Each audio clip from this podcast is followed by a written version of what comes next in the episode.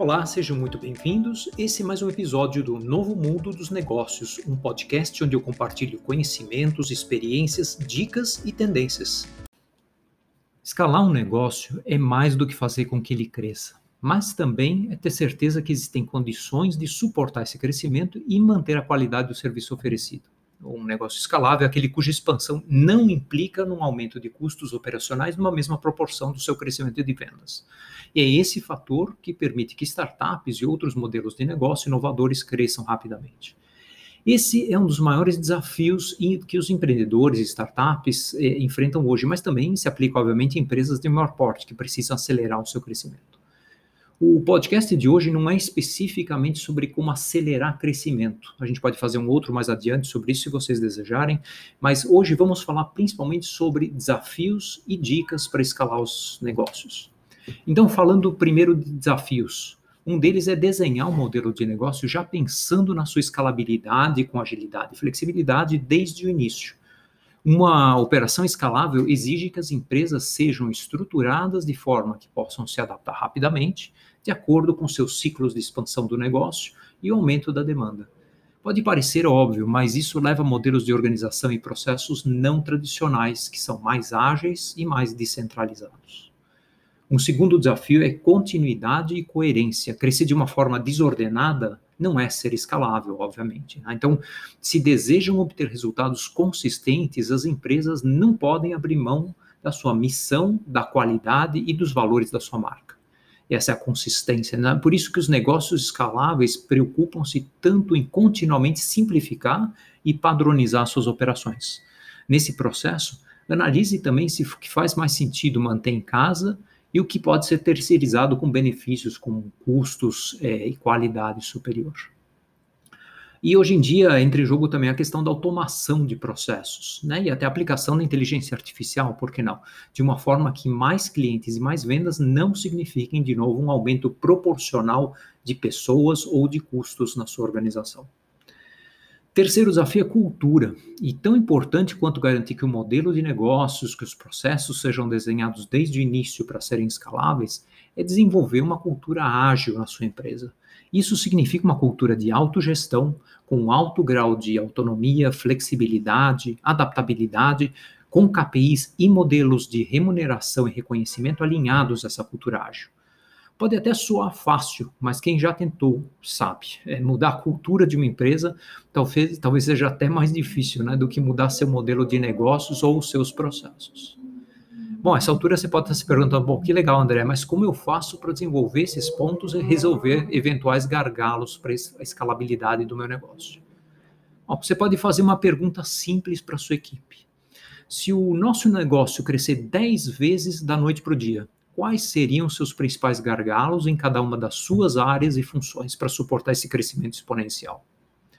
E não estranhe se nas primeiras vezes que você perguntar isso, você se deparar com aquelas caras e você está louco. É exatamente essas expressões que te indicam que você fez a pergunta certa. Siga perseguindo as respostas, né? siga atrás de explicações, siga atrás da base de conceitos e entendimentos você pode usar conceitos da gestão Lean, procurando e desenvolvendo e resolvendo os principais gargalos para o crescimento um a um e ao longo do tempo, né, priorizando. Uma dica adicional é a consultoria bem de estratégia sugere um modelo de operação baseado em micro batalhas, eles chamam de micro battles em inglês, né? que, como o próprio nome diz, nada mais são do que iniciativas pontuais para solução de problemas com prazo definido. Cada uma das microbatalhas deve ser administrada por pequenas equipes ou squads dedicadas à resolução de um problema pré-definido. Essa proposta segue, obviamente, o conceito básico do Agile de errar rápido, poder aprender com isso e corrigir rápido de volta, né? criando ciclos que são de aprendizagem rápida com baixo custo de fracasso. Essa metodologia das microbatalhas encoraja mudanças comportamentais, principalmente em três áreas. Na liderança, as microbatalhas fazem com que os líderes e as equipes assumam mais riscos, aprendam com seus erros e estejam sempre em busca de soluções.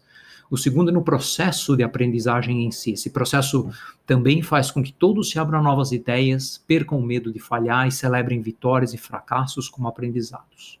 E terceiro, e obviamente, a escalabilidade, né? o foco implacável em resultados de forma a fazer a estratégia da empresa avançar de uma maneira coerente e escalável. E aqui deixo algumas dicas adicionais para quem está começando a escalar ou tendo dificuldades em criar um modelo de negócios escalável. Né? Uma delas é se assegure de que você realmente entende do seu negócio, do seu segmento, como ninguém, e que você tenha um excelente product market fit. Um segundo ponto é ter uma estratégia de crescimento e investimento por longo prazo bem clara e definida. Foca na sua missão, na sua visão, onde, ou seja, onde você quer chegar e não se perca onde você está hoje. Às vezes a gente fica muito no operacional ou no tático. Né? Terceira dica é tenha uma estratégia de growth e de marketing claras. Não poupe investimento nessas áreas, mas esteja sempre atento para testar, aprender e ajustar suas táticas, os seus investimentos de uma forma ágil. Quarta dica, como parte da estratégia, saiba quando dizer não para certas rotas e cenários. Aliás, saiba dizer mais não do que sim, né? Isso pode soar pesado, mas uma estratégia é sobre fazer escolhas. Né? Quinta dica, aprenda de quem já escalou com sucesso, de preferência é, de modelos de negócio mais parecidos, mais similares ao seu. Sexta dica, super importante, atraia, desenvolva e retenha o tipo certo de talentos, aqueles que têm um perfil aderente à sua cultura e ao seu momento de escalar, que além de trazer os conhecimentos e experiências necessários, tem esse fit cultural com que você está fazendo no momento na sua empresa. Mais uma dica, um pouco óbvia, mas peça ajuda externa quando precisar. Chame um consultor, chame o André Felipe, chame um amigo, um conhecido, alguém com que, tenha experiência que você precisa naquele momento e que provavelmente você não tenha na sua equipe hoje. E reforçando um ponto que eu já tinha mencionado antes, sistematize e automatize tudo o que você puder, mas sem nunca abrir mão da qualidade seja da ponta do processo de RH de recrutamento até o outro extremo do pós-venda, analise todo o flow, todo o fluxo de trabalho e o que pode se beneficiar com a automação, com a simplificação de processos, com a repetibilidade e, por que não, até na inteligência artificial. Eu espero que você tenha achado útil. Se você quiser conhecer mais sobre o nosso trabalho de consultoria, entre em contato comigo pelas redes sociais. E se você gostou, compartilhe o nosso podcast, siga regularmente e até o próximo episódio.